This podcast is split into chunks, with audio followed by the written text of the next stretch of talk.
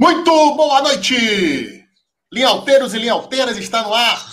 Mais uma edição de pós-jogo do Linha Alta. E dessa vez uma estreia, né? O Linha Alta pela primeira vez fazendo um pós-jogo da Série B do Campeonato Brasileiro e estreamos com o início da caminhada do Vitória no Brasileirão da Segundona desse ano. Um empate fora de casa por 1 a 1 contra o Guarani, campeão brasileiro, no brinco de ouro da princesa, um resultado que aí é que eu quero saber dos nossos debatedores de hoje. Se é um resultado positivo ou se é um resultado, frustrante. Por que, que seria positivo, né? Porque é um jogo fora de casa. É, o Vitória soma um ponto que pode ser importante. A gente não sabe ainda onde o Guarani vai brigar nessa tabela da Série B. Acho que vai ser por posições intermediárias. Não vi nada para o Guarani brigar pelo acesso, mas é claro, é um campeonato muito longo. É, agora, frustrante por quê? Porque o Vitória jogou bem, né, velho? primeiro tempo do Vitória foi muito bom. segundo tempo, o Vitória oscilou, começou controlando o jogo, mas depois sofreu. Sofreu nas bolas longas, sofreu com uma certa pressão do Guarani. O Reis acabou entrando bem no jogo, o jogador do Bahia. É, mas acho que no cômputo geral, Vitória foi bem. Se tivesse que ter um vencedor hoje, seria o Vitória. Estamos aqui com Gabriel Galo, com Emerson Ferretti. Vitória que foi prejudicado pela arbitragem, porque perdeu um jogador importantíssimo para a segunda rodada, a expulsão do Pedrinho, de extremo rigor, na minha opinião. Quero saber as opiniões aqui de Gabriel Galo, de Emerson Ferretti. Ivan Marques deve estar chegando daqui a pouquinho também, pedindo para você se inscrever, ativar o sininho, deixar o seu like. Quero saber também como é que foi a atuação de Soares, né, que mandou no jogo no primeiro tempo. Jogou muita bola o Soares enquanto teve gás, enquanto teve pique, ele que acabou substituído por volta dos 25 minutos do segundo tempo. Quero saber como é que foi Pedrinho, né, que apesar da expulsão, para mim também fez uma partidaça. Que controle, que domínio de bola, que categoria, que frieza que esse cara tem. Parece que joga bola há 15 anos, impressionante. É, como é que foi Samuel? Como é que foi Rodrigo Chagas? Demorou demais para mexer? O esquema foi correto, Vitória mostrou uma identidade padrão de jogo, é uma estreia promissora, é uma estreia decepcionante. Enfim, quero saber também dos novatos, né? Guilherme estreou como titular, Granada entrou no segundo tempo no lugar de Samuel. É isso, minha gente. Introdução feita, abertura feita, agora chegou a hora de quem entende, a hora de análise de Gabriel Galo e Emerson Ferretti. Por motivos óbvios, viu, Emerson? Você me perdoa, mas hoje eu vou começar com Gabriel Galo. Galinho! Fica e aí, velho? Frustrou? Agradou? Olha. essa estreia do Vitória na Série B. Olha, Dalino. Boa noite, boa noite, Nadar, boa noite, Emerson, boa noite, nossos companheiros aqui do Linha Alta. É, vamos lá, vamos tentar ser um pouco o mais racional possível aqui nessa análise. Resultado por resultado, o um empate fora de casa para o Vitória não é necessariamente ruim, né? Uh, ter conseguido um empate contra o Guarani não é de todo mal em si.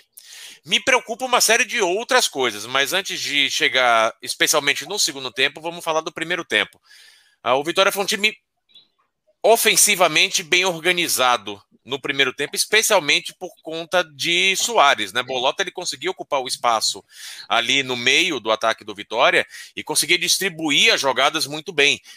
Só que ele tá, ele hoje infelizmente jogou meio sozinho Guilherme fez uma partida muito ruim, foi uma estreia muito ruim de Guilherme, assim, fora do tempo de bola, desperdiçando contra-ataques.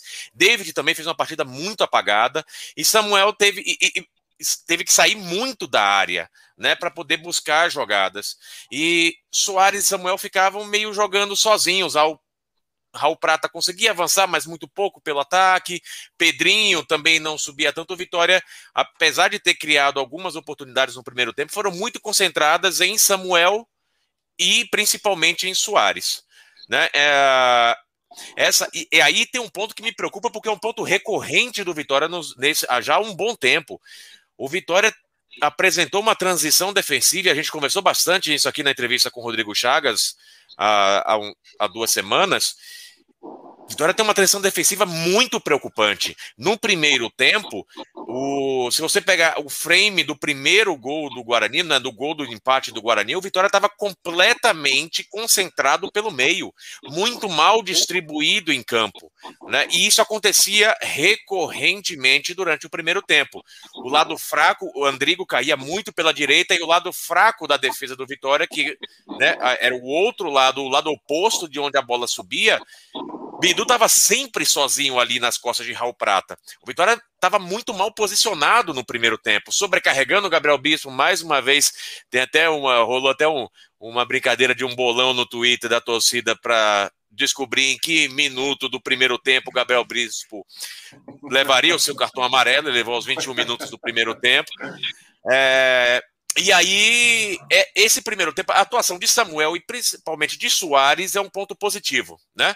E aí, claro, o Pedrinho também foi muito bem, Marcelo Alves conseguiu recuperar algumas bolas, mas a ação em geral, principalmente o sistema defensivo do Vitória, foi muito fraca. E aí, Darino, vem a grande ponto de preocupação, que foi o segundo tempo do Vitória. O segundo tempo do Vitória foi muito ruim. O Vitória continuou sofrendo defensivamente e as transições ofensivas do Vitória deixaram de existir. O Vitória não ofereceu absolutamente perigo nenhum para o Guarani no segundo tempo. O grande lance de perigo do Vitória foi uma bola que, se o zagueiro não resvala de cabeça, sobrava para Samuel. É muito se envolvido no segundo tempo do Vitória, porque foi muito, muito fraco. E a gente volta a alguns comentários com relação à preparação física do Vitória. O Vitória não teve uma sequência de jogos para que um jogador como Soares, ainda novo, saia extenuado com 20 e poucos minutos do primeiro do segundo tempo, né?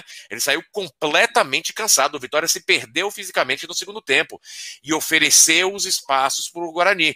João Vitor falando mais algumas vezes em alguns botes defensivos. E deu ah... bola, hein, hein, Galo? Deu bola naquele lance que ele ficou cara a cara com Regis, né? Que por sorte Exato. o Regis errou a passada na frente de Ronaldo porque João Vitor errou o tempo de bola na hora de cortar. Então, assim, essas preocupações, mais uma vez, Arena, o que, que preocupa é a recorrência dos problemas que a gente fala todas as vezes. A transição defensiva, o quanto João Vitor vem falhando. Uh, e aí, infelizmente, o segundo tempo, um Vitória completamente sem pernas e depois, principalmente, da saída de Soares, o Vitória se perdeu completamente em campo. Ofensivamente, o Vitória é um time nulo. Não ofereceu qualquer perigo. E aí você percebe que na reposição dos jogadores, o Vitória também sofre demais. Porque sem Vico, no lugar dele foi Guilherme, Guilherme jogou muito mal, e depois veio o Igor Catatal, e não dá para confiar em Igor Catatal querendo buscar o resultado depois. Uh, não teve ninguém efetivamente preocupar a posição de Soares quando ele saiu de campo. Uh, Samuel Granada, claro, ele estava meio isolado, como já estava isolado Samuel no primeiro tempo junto com o Soares, Samuel Granada não tinha nem com quem jogar né, ali no segundo tempo. E aí me preocupa muito a forma como o Vitória se posicionou, tanto defensivamente quanto ofensivamente no segundo tempo.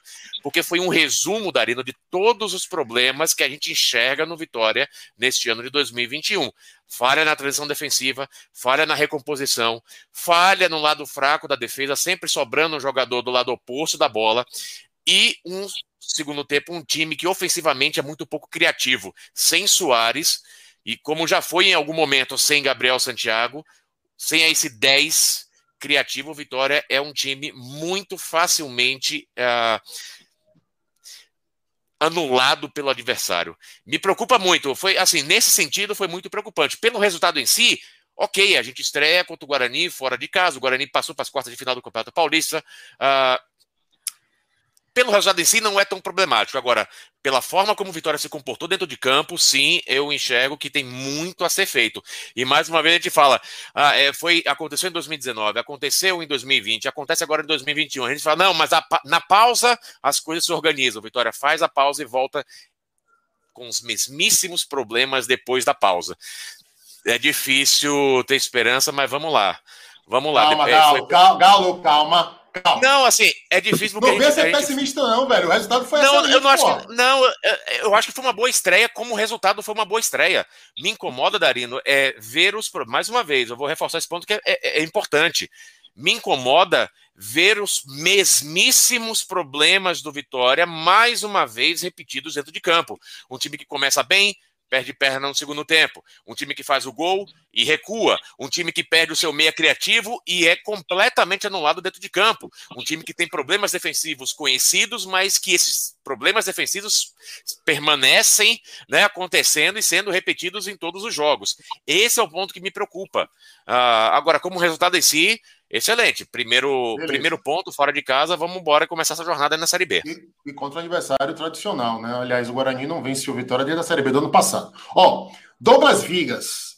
Tem momento que é complicado criticar Rodrigo. teve um lance na transição do Guarani que o jogador passou por trás de João Pedro, o Rodrigo mandou ele acompanhar e ele parou na jogada, o cara parou sozinho, eu não lembro qual foi esse lance. É, mas aqui, o Vinícius Barros está corroborando com tudo que Galo falou. Me dá uma raiva absurda o espaço dado pelo Vitória no meio de campo, né? Que talvez é também é seja reflexo. Espaço. Seja reflexo também dessa, dessa questão de falha na preparação física. Eu não me sinto à vontade para falar de preparação física, viu, Galo? Apesar dos indícios, porque, velho, eu sou leigo, eu não tenho o mínimo conhecimento, assim, eu, eu acho que eu estaria sendo inconsequente de, de cobrar. Até essa questão mesmo do jogador sair extenuado. Né? A gente não acompanhou é, esse mês de, de, de, intertemporada do Vitória. Né? De repente ele já tem algum problema, não conseguiu treinar todos os dias. Hoje em dia a imprensa não tem mais acesso né, aos treinamentos, fica mais difícil, é aquela caixa de Pandora e tal. Mas, enfim, é uma bronca que não é só sua, viu, Galo? Eu tô acompanhando aqui no Twitter a reação de alguns é isso, negros. Não, é, tá não é todo é mundo é pegando no pé. Não é, é, isolado. O problema da, na preparação física do Vitória vem de muito tempo. Vem de muito tempo. 2018 falava-se da mesma coisa, 2019 a mesma coisa, 2020 a mesma coisa. É o quarto ano seguido falando rigorosamente da mesma coisa. Oh, é complicado. É... Douglas está aqui de novo. Eu acho que o principal problema na transição defensiva do Vitória é no lado direito. E para mim foi menos culpa de Raul, a culpa foi de Guilherme, que não acompanhava o lateral direito do Guarani. Rapaz, aqui eu vou discordar de Douglas mas daqui a pouco, porque Emerson está doido para falar, e eu queria aqui só fazer um advogado do diabo como introdução ao comentário de Emerson. Né? Um advogado do diabo, aliás, do diabo não, né? Um advogado do Vitória. Mas olha só, Galo, concordo com o que você falou, acho que tudo é pertinente, mas assim, vamos tentar ver o copo meio cheio agora, tá? É, eu vi coisas interessantes no Vitória. A personalidade de Pedrinho é algo assim, sabe, encantador. A gente está diante de um cara que tem muito potencial para se tornar um cara grande, né? Por causa da tranquilidade, da serenidade. E eu vou, viu? Eu vou analisar menos o comportamento ofensivo, né, daquelas matadas de bola sensacionais, dos cruzamentos precisos, e vou analisar um lance especificamente defensivo, que foi aquele, aquele rasante, uma bola que veio do lado esquerdo, do ataque do Guarani. Ele estava na pequena área, né? Arriscadíssimo ali você dar qualquer tipo de toque. E ele vai, velho, com uma categoria, sabe, com a consciência, desvia aquela chapa bola. de fosse... direita. E chapa velho, de fosse... direita que não é o pé dele, né? Ele chapa velho, de direita. Se fosse qualquer outro jogador que não confiasse tanto no próprio taco, rapaz, talvez nem fosse na bola, ou se fosse, podia até ter feito uma outra. Oi. O Pedrinho faz muito bem essa cobertura é, quando a, a bola está pelo lado direito da defesa do Vitória. Ele, ele faz essa cobertura perfeito, perfeito. Exatamente. E assim, e, ele é muito bom. É, e aí você está analisando mais a questão do posicionamento tático, né? E eu estou aqui complementando com os movimentos técnicos, né? Os movimentos técnicos, ele tem muito recurso esse garoto, certo? Outra coisa que eu achei interessante, outra coisa que eu achei interessante, eu, eu achei também, viu, Galo, que faltou compactação ofensiva, e por conta disso, é, Soares ficou tão isolado. É, agora sim, eu achei que o Vitória te, apresentou uma alternativa a essa falta de compactação, que foram as invertidas de bola constantes, principalmente da direita para o lado esquerdo, saída de Marcelo Alves fazendo o, a ligação direta com o David e com o Pedrinho. Então, assim, eu achei que o Vitória insistiu muito nisso. A gente sabe que esse balanço é fundamental, né? Pra, principalmente para envolver é, times que estão é, bem fechadinhos lá atrás. Então, assim, eu achei que essa insistência já é uma certa prova de evolução. E como eu já falei também, Mas isso aconteceu no primeiro tempo, né, Darino? Isso aconteceu é, no, primeiro tempo. No segundo tempo, no tempo Vitória, não, não teve nada. É, não teve nada no segundo tempo. Essa é a minha preocupação. Se você for falar, não, Pedrinho, a gente sempre vai pegar nos jogos, a gente vai falar a mesma coisa. Pedrinho é exceção, Soares é exceção. Hoje, é, e Samuel exceção, ou David. A gente vai pegar esses quatro e vai ficar sempre falando desses quatro jogadores. Oh, né? Marcelo oh. Alves também. Você pega e tira Marcelo Alves. Me corrija é se eu estiver errado. O jogador que o Vitória separou para fazer um trabalho de condicionamento tático e técnico foi Bolota, não foi? No primeiro, no começo do ano?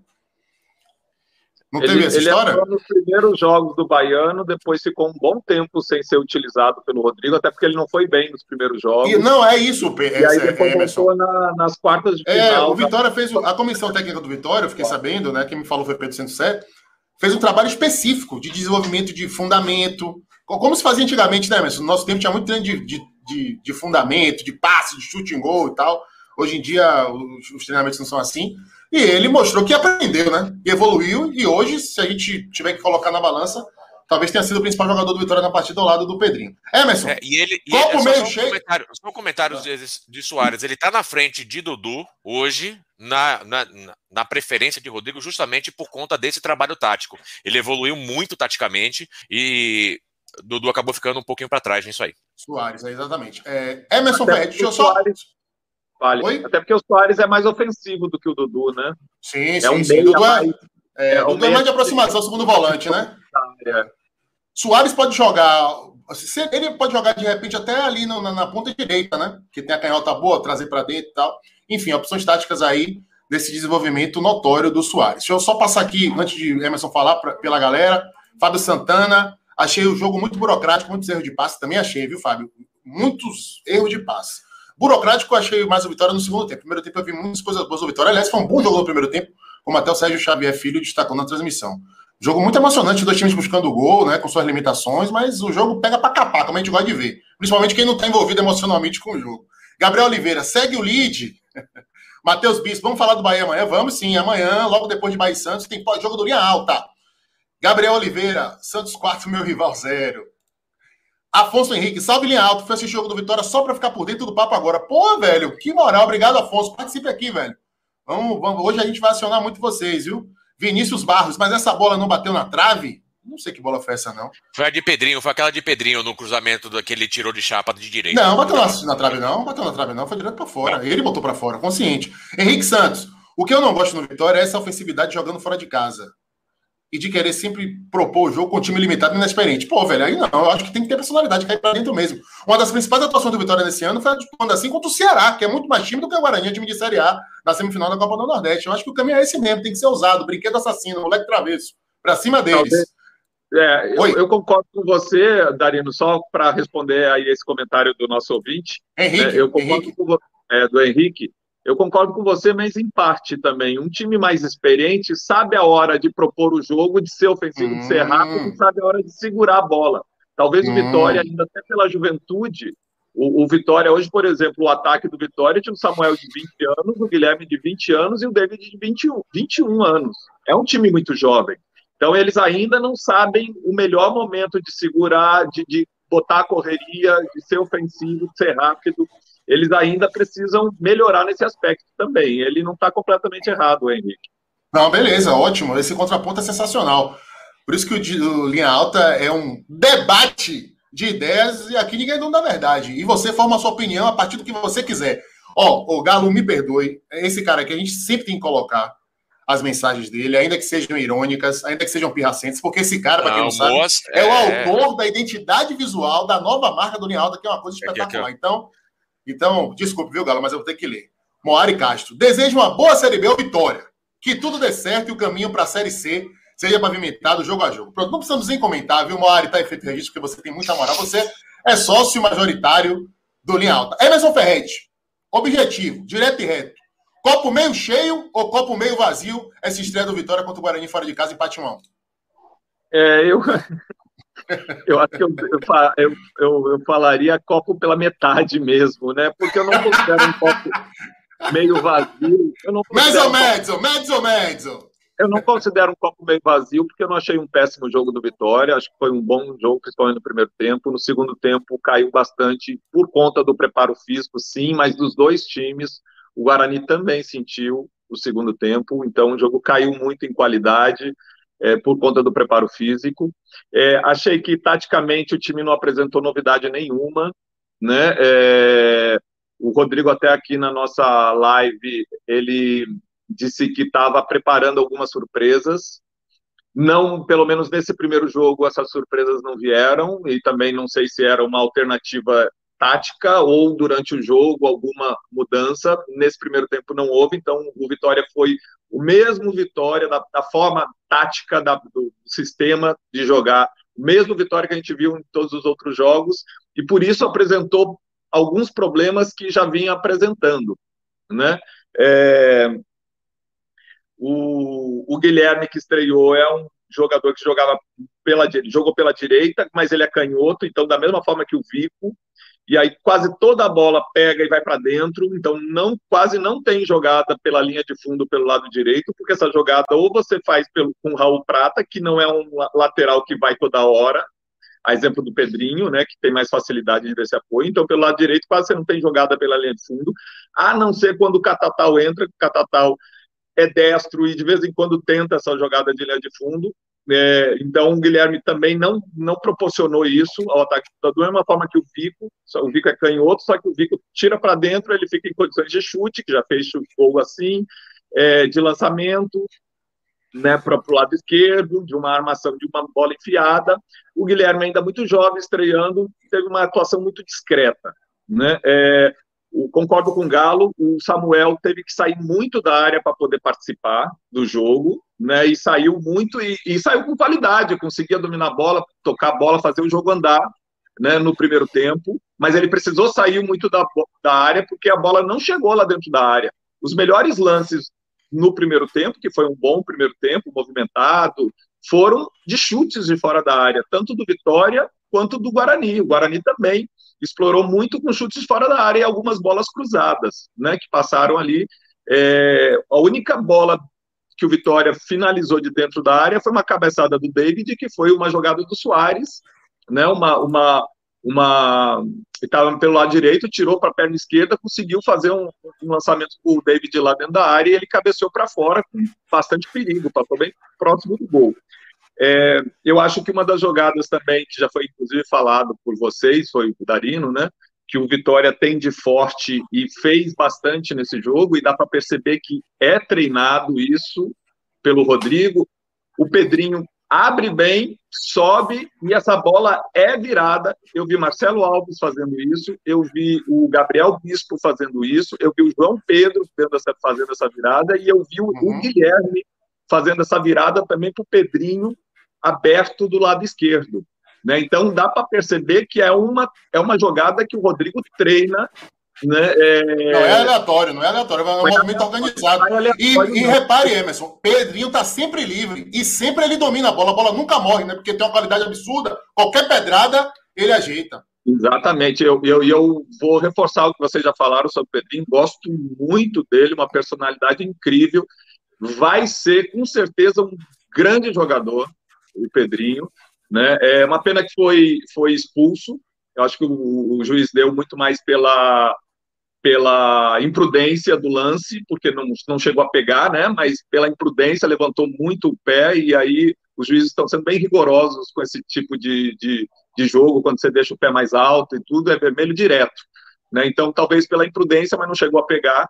É uma, é uma perda muito grande para o Vitória acho que o, o, gol, falando do gol que o Vitória tomou, é, o que aconteceu? O Andrigo estava na intermediária só, obrigou o João Vitor sair né, para poder dar o combate. O João Vitor não conseguiu é, matar a jogada, seja por uma falta, ou seja, é, é, é tirando a bola do, do, do Andrigo. O Andrigo deu o passe para o Bruno Sávio, e aí o, o, o, Marcelo Alves teve que se deslocar para ir até o Bruno Sávio, só que já foi tarde, o Bruno Sávio passou para o Júlio César, e aí o Raul Prata teve que ir no Júlio César para fazer, só que já foi atrasado também, e o Júlio César teve a visão e, e espaço para poder acionar o, o, o Bidu que fez o gol. Né? É, é uma bola muito difícil, mas houve realmente uma desorganização da defesa do Vitória. Começou com a saída do João Vitor, que não ninguém estava marcando o Andrigo, ele teve que sair e desorganizou em sequência, em cadeia, né? Talvez a chegada ali, é, eu vi um comentário aí até quem devia estar marcando seria o Guilherme, né? É, aí eu questiono. O Guilherme é um atacante, joga aberto pelo lado direito. Tudo bem que os jogadores hoje que jogam abertos têm, têm voltado. Mas a bola estava dentro da, da, da, grande área. Até que ponto você tem que fazer esse cara voltar? Será que João Pedro, que é um volante, um meio de campo, não poderia estar ali também? Né? Porque ficou dois jogadores com o Raul Prata. Então, foi uma desorganização geral, né? Mérito do Guarani também, não vamos tirar esse mérito, porque houve uma bola trabalhada pelo Guarani e a defesa do, do, do Vitória foi toda desorganizada para o lance e acabou resultando no gol de empate. Agora, é, ô, Ferrante, mais alguma você... coisa Fale. Não, teremos tempo, teremos tempo. Não se preocupe com sua pauta, que eu tenho a minha também aqui, a gente vai bater muitos pontos. Mas já que você falou do. do, do você analisou ali brilhantemente, taticamente, é, esse gol sofrido pela Vitória, e aí Galo também fica à vontade aqui para dar a opinião dele. Vamos, vamos dissecar esse primeiro gol sofrido é, pelo Vitória. Eu acho, Emerson, que a maior parcela de culpa é de Raul Prata. Pelo seguinte, sim, é, é um sistema ofensivo desorganizado, é um sistema defensivo desorganizado, pelos motivos que Galo já falou, né? É, agora, o Raul Prata, o jogo está se desenhando, Emerson, por dentro, né? E ele está no posicionamento, ele está muito dentro da área. Parece que ele está posicionado para cortar aquela bola que vem do outro lado, né? Darino. Assim, eu, eu, eu, eu, considerei, viu, Galo, rapidinho, o posicionamento dele é, é, é equivocado por isso. É, ele não dá nenhuma margem de cobertura para a lateral. Ele convida o time do Guarani a fazer o passo onde foi feito, né? porque o espaço fica completamente escancarado. Assim, então, acho que ele, enquanto lateral, o posicionamento dele é muito equivocado e é determinante é, para o gol. Agora, obviamente, como vocês falaram, tem, tem uma sucessão eu, de erros até chegar nessa. É, coloca, coloca uma imagem que eu passei aí no WhatsApp para a gente dar uma olhada no lance do gol. Na, é frame, na, né? hora, é, na hora em que a bola sai para o lado esquerdo. E aí. Tá, é ótimo, ótimo, Galo, ótimo. Vá, vá falando aí que ela vai chegar. Vai, vai falando. O que, o, que Emerson, é, o que Emerson comentou do. Assim, é um efeito em cadeia, um efeito dominó, né? Porque todos os jogadores, um falha em uma cobertura, o outro vai tentar ocupar o espaço que o deixa e o outro vai tentar ocupar e vai todo mundo fazendo errado. Eu queria que você colocasse o, o lance na imagem, porque eu não acho que o problema seja necessariamente Raul Prata por, por N motivos, tá? Eu, aí eu acho que tem uma questão estrutural no Vitória hoje, porque esse, essa liberdade que a gente vai ver agora nesse lance você percebe que não é só Raul Prata que está livre, é também o jogador do lado direito do ataque do Guarani. Ah, aí eu acho que é interessante continuar o comentário quando a imagem estiver na tela, Darino, porque aí a gente consegue visualizar melhor isso que eu estou falando. Isso que você comentou é isso, Emerson. Aconteceu várias vezes durante o jogo o Vitória concentrava a marcação completamente pelo meio e o lado oposto ficava livre. Era só a bola chegar. Se o meio tivesse a rapidez suficiente para liberar a bola para o lado fraco da defesa, sobrava alguém livre, né? Acho que é, daria. E, um, e um agravante, Galo, e um agravante, porque o Guarani jogava com os dois laterais muito avançados mesmo e abertos. O Pablo do lado é... direito e o Bidu do lado esquerdo. Então eles, eles, eles eram acionados e estavam sempre abertos. Eles abriam o jogo. Né? E tinha esse espaço, né? E tinha o um espaço. Agora, ah, agora tá vendo essa imagem. Essa, esse é o ponto aqui que eu tô querendo colocar. Se você olha pelo meio, Darino, tem sete jogadores do Vitórias num espaço minúsculo pelo meio, da, pelo meio de campo olha, os dois, os dois pontas estão completamente livres. E aí eu vejo o ponto que não é necessariamente o problema, não é necessariamente Raul Prata. Raul Prata é quem, tem, é quem está dando combate para o homem da bola. Se Raul Prata não. É, se Raul Prata não tivesse ali, esse jogador ia estar completamente Exatamente. livre Vem cá, de frente pro gol. Meu mouse aparece aí, não, né? Já não, não, não dá para ver seu mouse não. Ah, tá aí, tá aí, agora tá aí. Aí, esse ah, é Raul Prata. Se é. Raul Prata não tivesse ali, o jogador do Guarani ia sair completamente livre de frente para o gol. E vem cá, então é esse, é esse, é esse jogador aqui que o cara tá, tá reclamando? Quem é esse aqui? É, é, é, esse, esse é Guilherme. Esse é Guilherme. Agora eu queria que atentasse. Aqui é o seguinte: você percebe aqui nesse meio que o Vitória tem um problema, que Pedrinho, sim, ele tá numa posição erradíssima no posicionamento defensivo porque Pedrinho devia estar mais aberto. Você percebe que a dupla de zaga do Vitória, Marcelo Alves e João Victor, se perdeu, bateu cabeça no meio da aqui? área. Então, Exatamente. O João Victor teve que sair para dar o combate no Andrigo, no meio. Exatamente. Aí você percebe que os Ô, dois Emerson, bat... Ô, Gali Emerson, o que que Marcelo Alves está fazendo aqui, velho, do lado esquerdo? Quando, quando ocorreu o passe do Andrigo para o Bruno Sávio, o Marcelo Alves foi cobrir, foi, foi, foi, foi no jogador. Só que é ele, isso era o jogador e, que estava com aí, não, o, João, Vitor. Só que o João Vitor aí, não. para dar o combate no meio, no Andrigo, não, e deixou o jogador Vou voltar, vou voltar. Peraí que eu, eu, fiz, fiz merda aqui. Peraí, calma. Tenha fé em Deus. Porque aí eu Você quero chegar... Fale, fale, é, Galo. E, não, e aí eu acho que vai chegar no ponto que é a grande falha, que é o problema que a gente discutiu aqui com o Rodrigo Chagas, que o Léo Santiago falou, que é o posicionamento dos volantes. Aí eu, eu quero tentar o seguinte: olha onde estão João Pedro, e Gabriel Bispo João, na jogada. João Eles Pedro estão aqui? atrás. João Pedro aqui? É, os dois pelo meio, João é. Pedro e Gabriel Esses dois, né? Esses é, dois? eles estão eles estão atrás da linha da bola. Eles estão vendo a jogada acontecer e eles não estão dando combate a absolutamente ninguém. E aí você percebe que Marcelo Alves teve que sair para cobrir João Vitor, que teve que sair para cobrir o volante, que está muito atrasado na jogada. Exatamente. Então você. Não, agora, olha, olha, eu, eu, eu sou, você sabe que eu sou um cara humilde, né? E que, para mim, contra fatos e boas argumentações, meu irmão, a gente tem que ceder.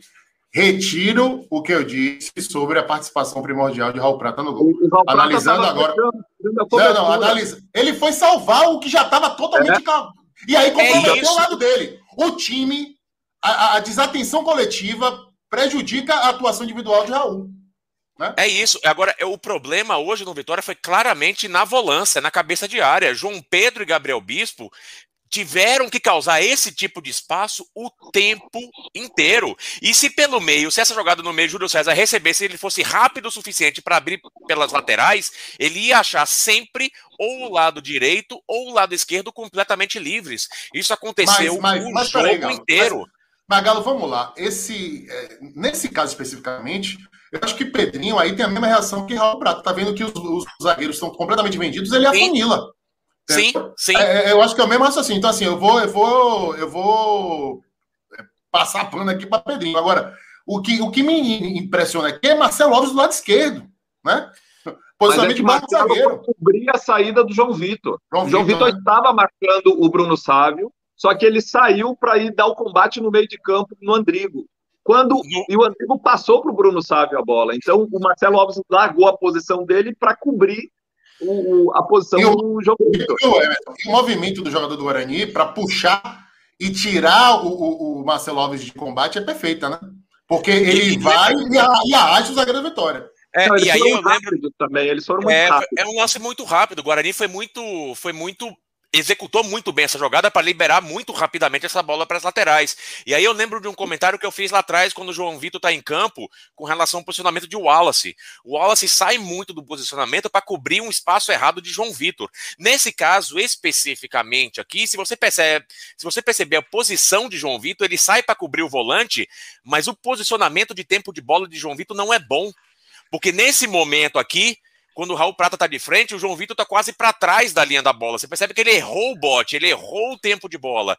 E aí a gente volta naqueles pontos, fala, ele erra o tempo de bola, se o Wallace vai cobrir, gera um espaço, um buraco dentro da grande área, que aí hoje, tanto o Pedrinho quanto o Raul Prata tentaram cobrir nesse, nesse gol do Vitória, mas liberou os espaços na ponta, isso aconteceu recorrentemente. Então, como o Emerson bem colocou, é um problema em cadeia a cabeça de área está completamente desguarnecida nessa transição defensiva.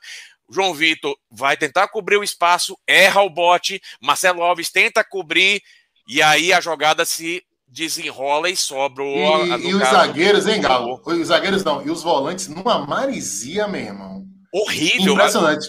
Gabriel Bispo e João Pedro foram muito mal hoje. E essa imagem, Darino, ela, ela resume muito bem como que eles jogaram hoje e qual é o problema da transição defensiva que a gente fala do Vitória. Esse espaço aqui, eles estão numa transição, o Guarani está em ataque. Se você for pensar na linha da bola, é 4 contra é quatro contra 4 e as duas pontas estão completamente livres do Guarani, né? Que são os dois laterais que eu falei, né, que eles jogavam muito aberto, dando amplitude, os dois laterais. Se os dois laterais do Guarani conseguiram chegar nesse nesse momento né, nessa altura do campo, né? Cadê exatamente os, os marcadores deles, né? É, os, é, os é, é, jogadores aí, de defesa.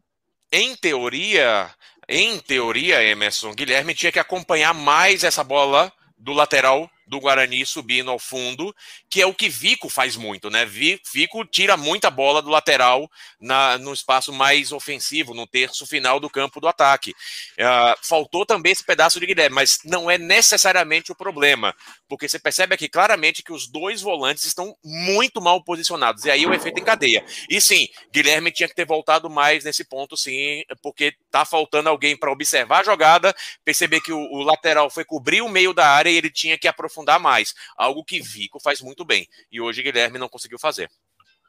Excelente aí, essa, essa análise tática, hein? Excelente. Fala, fala, Verrete.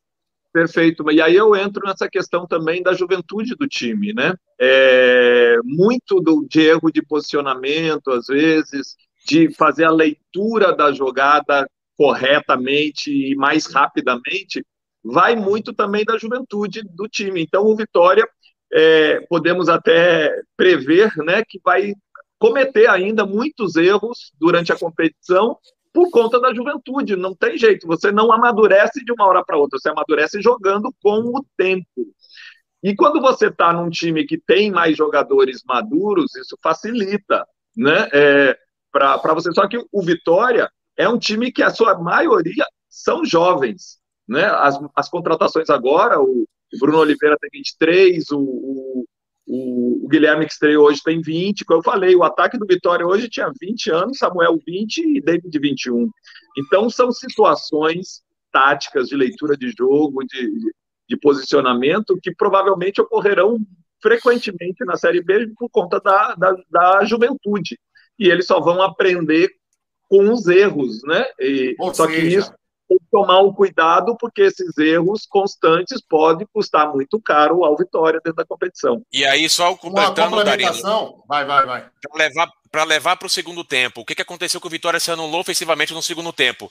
Rodrigo teve que fazer isso, teve que segurar Guilherme, teve que segurar David nessa linha mais baixa, tanto que o Guarani não chegou tanto na linha de fundo, só que o Vitória perdeu por completo a transição ofensiva. O Vitória não tinha mais opção com quem sair pelas pontas no ataque. Ele teve que segurar os dois. Se você pega aquela imagem de novo, você vê que David está muito avançado do lado esquerdo do ataque do Vitória e ele não volta para recompor absolutamente nada. Uh, e isso aconteceu o primeiro tempo inteiro. O, acho que o Vitória apostou um pouco mais na ofensividade de Guilherme de David.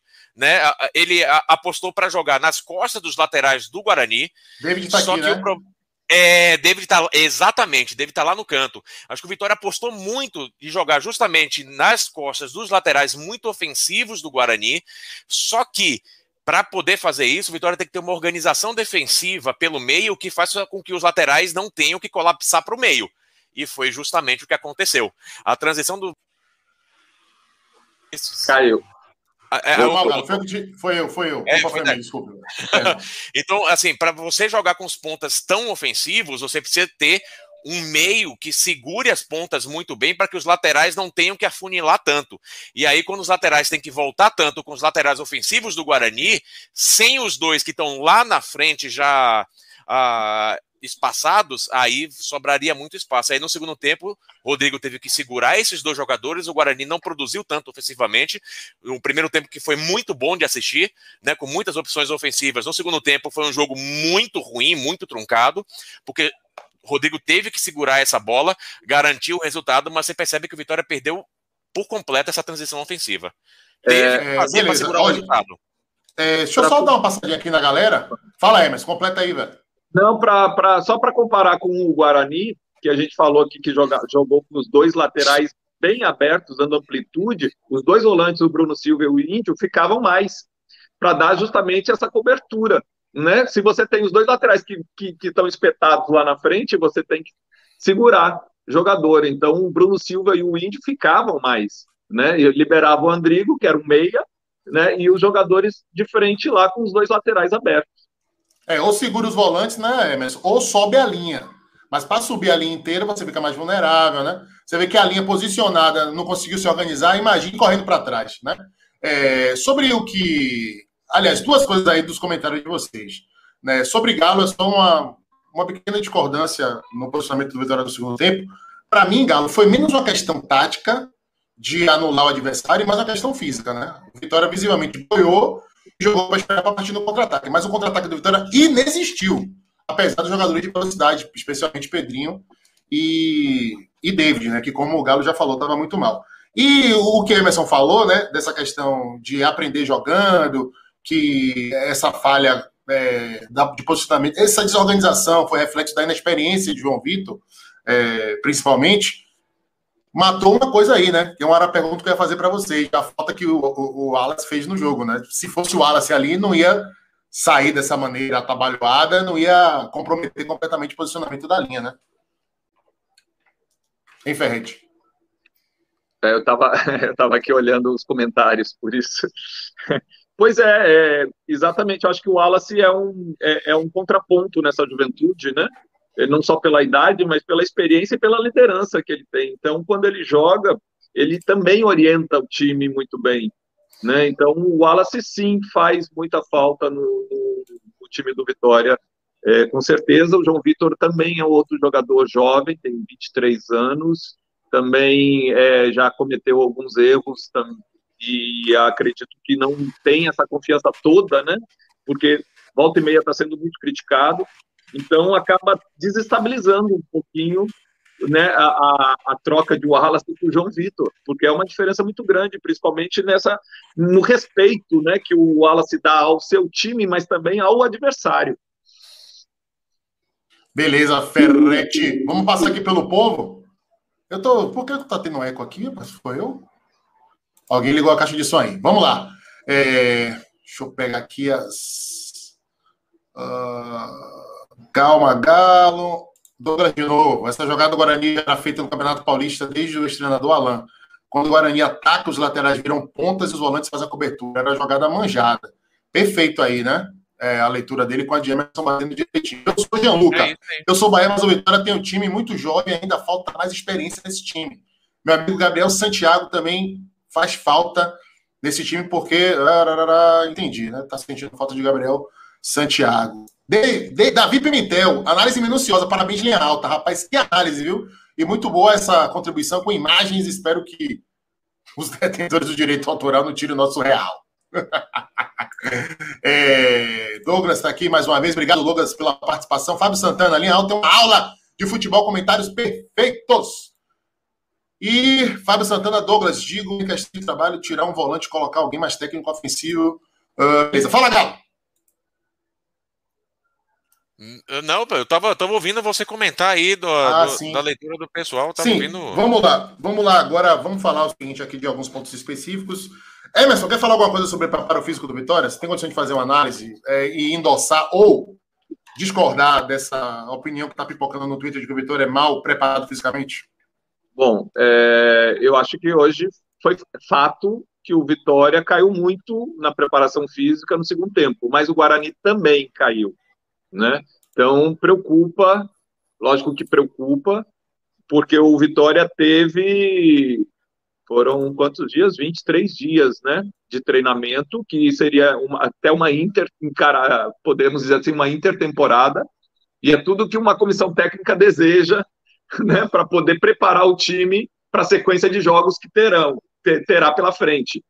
Então, se no primeiro jogo já apresenta isso, eu não sei se o quanto o, o, o problema das, da Covid, né, que atacou muitos jogadores, é, influenciou nessa preparação, né, né nesse planejamento do, do trabalho físico, né, da comissão técnica do Vitória. Mas fato que o, o Vitória, no segundo tempo, caiu bastante o rendimento, e só para é, também fazer um complemento em relação ao adversário, o Guarani, né, que ah, foi para as quartas de final do Campeonato Paulista.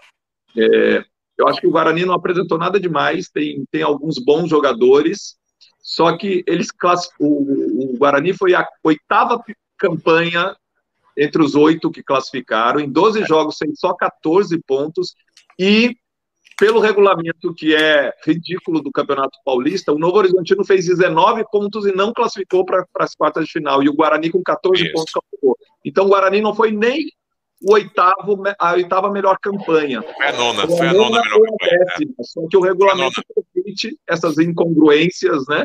E ele acabou classificando para as quartas de final. Então é um time que também, para mim, se não for para o mercado para contratar, aliás, está contratando, vai chegar o Lucão do Break, que estava no CRB, já foi contratado, vai chegar ainda, vai estrear. Quer dizer, a, a maioria dos times ainda vão fazer, uma, é, vão no mercado para se reforçar. Né? O Guarani também, mas se não reforçar, vai brigar no meio da tabela, talvez não chegue nem próximo aos quatro primeiros, e ainda com risco, talvez, até de brigar para não cair. E aí, só, só um complemento, Emerson, quando você fala a Covid impacta, realmente, a Covid impacta muito. Uh, vários jogadores estão voltando né, no Vitória. Só que, mais uma vez, não teve Covid no passado, não teve Covid em 2019, não teve Covid em 2018. Teve a mesma preparação de Copa do Mundo, o tempo, Vitória voltou muito mal fisicamente. 2019 teve o tempo, uh, primeiro quando Vitória foi eliminado da Copa do Nordeste Campeonato Baiano, aliás, a mesma coisa no passado, a mesma coisa esse ano. Fazer, ah, foi eliminado, vai ter 20 dias entre uma coisa e outra. O time volta mal. Ah, agora tem um intervalo da Copa América, como aconteceu em 2019. Time volta mal. E aí você vê de novo esse ano, mais um intervalo o time volta mal fisicamente. Se fosse um caso, é mais uma vez, se fosse um caso isolado, eu compreenderia com, totalmente, falar, não, perfeitamente. Covid, faz todo sentido colocar isso na conta da Covid, se os outros anos o Vitória não tivesse apresentado exatamente o mesmo comportamento físico. Né? Então, é, eu tenho dúvidas até que ponto isso é. Covid, que sim, deve ter tido uma grande influência no, na preparação física dos jogadores, mas isso também não é reflexo da mesmíssima preparação física e dos mesmíssimos nomes que comandam a preparação física no Vitória já há alguns anos. Então, eu, eu não conseguiria isolar essas duas coisas, não. Certo. Deixa eu fazer uma pergunta para vocês. Foi uma impressão minha, mas eu não sei se eu, eu é, a minha impressão está tá errada, né? Vocês, é, eu, me pareceu Samuel, que, que eu já falei aqui, para mim, até quando saiu, jogou bem, né? É, teve que sair da área, foi bem. Mas, assim, me pareceu um pouquinho mais forte barra Gordinho. gordo. Mas ele é assim, ele é assim. isso também. É, é, assim, ele sempre foi assim. Ano passado já era, era bem pior. Não, mas eu estou comparando com, com ele há 40 sim, dias sim, atrás. Sim. sim, ganhou, ganhou, ganhou massa bundal. Ganhou. ganhou que pode ter sido massa magra, músculo, mas é um período curto para isso, né? É, não eu tive é, essa é impressão, por isso que eu estou perguntando a vocês se vocês concordam ou não. Se vocês tiver... eu, eu, não, eu acho que ele está bem parecido com o que estava na Copa do Nordeste, tá? Eu não acho que ele tenha não tinha ganhado algum peso, não. Mas esse, há um bom tempo a gente já fala, fala assim, hum, Samuel tem uma ele, ele, ele é mais fortinho já há um bom tempo, essa é a complexão física, mas você percebe que ele não consegue entrar em forma 100% também, né? Mas mesmo assim, ele tá fazendo os gols, tá jogando bem. Acho que o problema nesse caso de Samuel especificamente não foi, não é tão grave. Me incomoda muito o Soares, por exemplo, ter saído com 20 minutos de jogo completamente cansado, né? Com 20 minutos no segundo tempo. É, é, e você vê esse mesmo problema físico acontecendo com outros jogadores. Acho que tem um problema estrutural ali. E sim, Samuel Agora, ele é um pouquinho mais forte. É, você não dá um desconto para Soares, não, até pelo de onde Soares vem, né? O problema não é Soares. Tá, mas Soares, de... é, Soares não está acostumado com esse índice, com esse nível de intensidade, né? Tá disputando a Série B agora. Também. Também, também. Ele, e, e, e, o que Emerson lembrou é importante de lembrar. No começo do Campeonato Baiano, o Soares era o titular do time e ele não foi bem, né?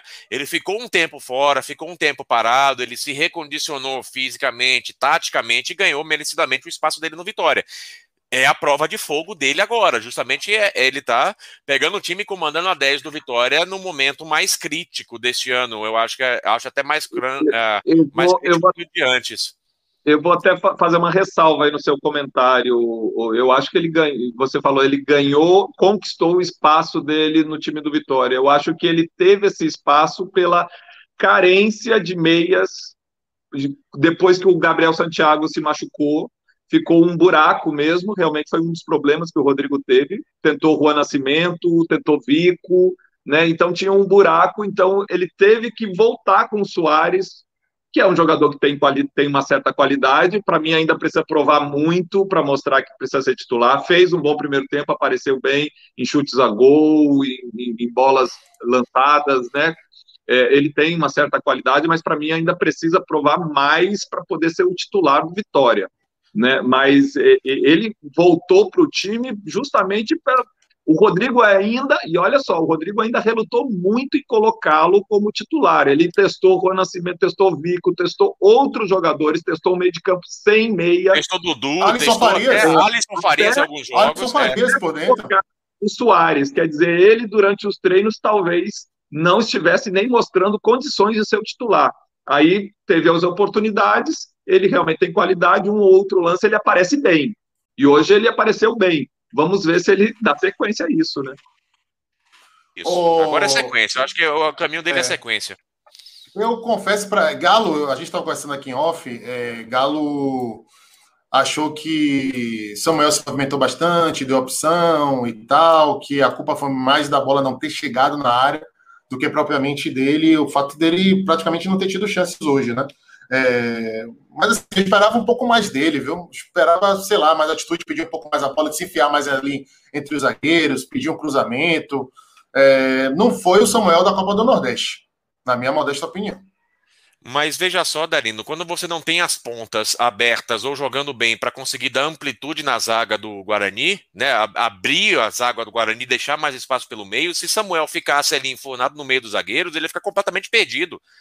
Ele precisou sair muito da área. Para participar né? do jogo, é. Para participar do jogo. Ele Senão ele ia ser muito facilmente anulado. Seria, é, ia ter dois, três, quatro jogadores em cima do Samuel pelo meio que não ia ter muito o que fazer. Se você pegar o lance dos ataques do Vitória, eu acho que é, é teve um problema no Vitória, que mesmo nos lances do primeiro tempo, os lances de perigo com Samuel, o Vitória só chegava na frente com quatro jogadores, né? Com, sua, uh, com Bolota, com Samuel, com Guilherme e com David. Os volantes não avançavam. E aí tem um problema que é um problema muito mais crítico: os volantes nem avançavam para o ataque e deixavam espaço na defesa. Então você percebia que a, a, a cabeça de área do Vitória estava muito mal posicionada hoje, durante o jogo. E aí o que, que acontece? Soares, é, Bolota tinha que voltar muito no campo para conseguir pegar a bola Samuel tinha que acompanhar isso em algum momento. O problema também é que Guilherme e David não conseguiram se posicionar bem para cobrir esse espaço quando o Samuel saía da área. Só teve uma chance que foi quando o Soares colocou a bola na cabeça de David e quase saiu o segundo gol do Vitória. Mas eu, eu, eu acho que assim seria uma, um erro tático muito grande dentro daquele posicionamento específico de jogo, com Guilherme muito mal, com David muito mal, colocar Samuel trombando com os zagueiros na área, porque aí era era assim, não ia ter realmente chance nenhuma para Samuel no jogo. Ia ficar muito facilmente anulado. Oh, agora eu quero que vocês falem do seguinte: já, vocês já analisaram aqui o comportamento dos volantes, né? É, já falamos bastante. Ah, sim, aqui está aqui a pauta é essa. Ô, Emerson, é, já é a segunda expulsão de Pedrinho no curto espaço de tempo, né? A gente não pode esquecer que ele foi expulso também pela Copa do Nordeste. Você acha que é, foram fatos isolados, que não tem nenhuma relação entre si, ou você já acha que é uma tendência que é preciso começar a se preocupar? Eu acho que precisa ter uma conversa com ele, né? Ele é muito jovem ainda e tem que aprender muita coisa, apesar de todos é, é, é, os elogios que a gente dá, porque é, é visível, né? A gente está realmente é, vendo um é, provável grande jogador, um grande lateral esquerdo do futebol brasileiro. Ele ainda vai crescer muito. Só que, logicamente, ele ainda tem defeitos, ele ainda erra muita coisa. Isso, é, se ele ficar marcado por várias expulsões, é, é muito negativo para ele. Então, precisa chegar perto, conversar, orientá-lo, né, é, e ele mudar algumas coisas para poder não tomar cartão amarelo. Hoje, por exemplo, realmente ele entrou, ele foi é, é, imprudente. O pé dele sumiu. Ele assumiu, né, Emerson? Ele assumiu o risco, né? É, ele passou aqui, quer dizer, é, você não levanta o pé aqui assim no acaso, você levanta. Né? Então, o juiz, esse tipo de situação é vermelho direto. Então, Ô, Emerson, ele, ele foi tirar uma mosca, ó, tava passando uma mosca ali, só que a mão estava ocupada, ele meteu o pé. E foram Exato. lances parecidos, né, Emerson? Foram lances parecidos as duas expulsões. Você percebe que tem uma. Exato. Mas isso corrige, entendeu? É, ele é muito é. jovem, precisa chegar nele e conversar, se corrige isso, para ele melhorar. Vamos fazer o seguinte agora. É uma coisa assim que eu nunca fiz no linha alta, mas acho que a gente podia começar a implementar nos pós-jogos a partir de agora. Vamos dar nota para os caras? Estão preparados? Você gosta, Galo? Eita! É, é, é, é, uma, é uma questão absolutamente subjetiva que, pô... É, é muito subjetivo. É, então vamos fazer o seguinte. Então vamos fazer o seguinte. história aqui em relação à nota. É, quando eu joguei no Flamengo, né, ainda na década de 90, era muito comum os jornais, né, e sim, não tinha internet, sim, sim, os jornais darem as notas de atuação, né? E aí eu fiz um, amizade com uma, uma jornalista, uma repórter que dava. Tirava 10 até no banco, hein, pai? Tirava 10 até no banco. Tirava 10 até no banco. Não, aí ela dava as notas no Jornal dos Esportes, um, cor-de-rosa, que rosa, no, sim, Rio sim, era, muito, era muito famoso e é, uma circulação muito grande, né? É, que só falava uhum. de esporte, de futebol, né? E ela falou uma vez para mim assim: eu dei as notas ouvindo o jogo pelo rádio. Ou eu ligo para o repórter que foi ver o jogo no interior e ele me fala. Quer dizer, é tudo tão. Essa coisa de nota é tudo tão subjetivo, é tudo tão. Tá, então vamos sabe? lá. Vamos criar a escala linha, Melhores linha e piores. Melhores e piores, ok. Calma, calma. Vamos, não, não, vamos fazer o seguinte, ó. Vou passar aqui, jogador por jogador. E aí vocês falam se o cara foi mal, foi na média ou foi acima da média? Pode ser? Perfeito. A Transamérica aí, ó. Transamérica. Vamos Pode lá. ser? Então pronto. Perfeito. Bem, mal ou regular? Ronaldo. Foi bem, não comprometeu, não. Foi dentro do possível, foi, foi bem. Foi bem também. Foi bem. Bem também. Eu acho que Ronaldo foi regular, né?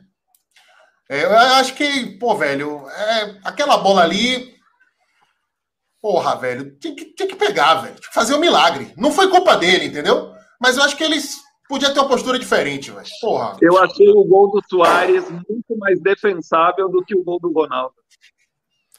Foi muito não, bem... eu, não digo, eu não digo que foi defensável, mas é aquela bola do cara, do cara ganhar o jogo. Entendeu? É, só que foi uma foi bola única, de. Foi a única chance aguda do, do Guarani. Com força, uma bola cruzada com força, não foi uma bola fácil. Né? A do Soares não foi fácil também, foi muito bem batida, mas para mim foi muito mais defensável do que a bola do Ronaldo. É, mas eu tô, tô achando vocês muito, tô mas eu tô achando, mas eu tô achando vocês muito generosos. Eu acho então vamos botar Ronaldo regular, pô, porque o Ronaldo ele não fez milagre nenhum. Não fez nenhum milagre.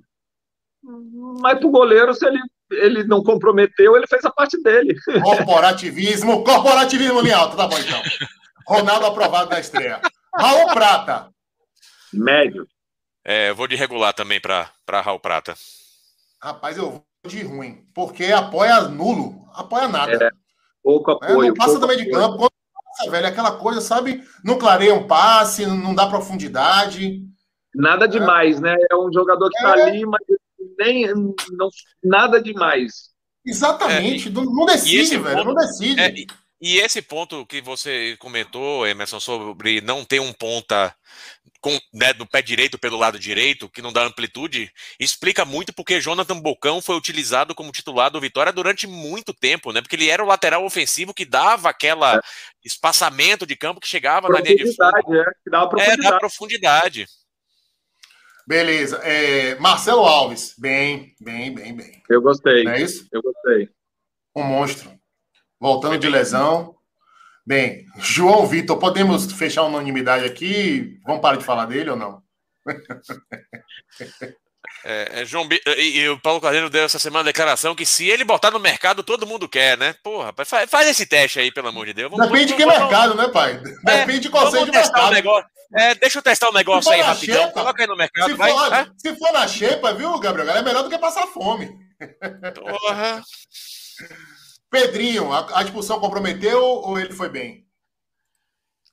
Eu acho que a expulsão comprometeu bem. Ele, ele no primeiro tempo ele deu muita opção, no segundo tempo ele não avançou muito.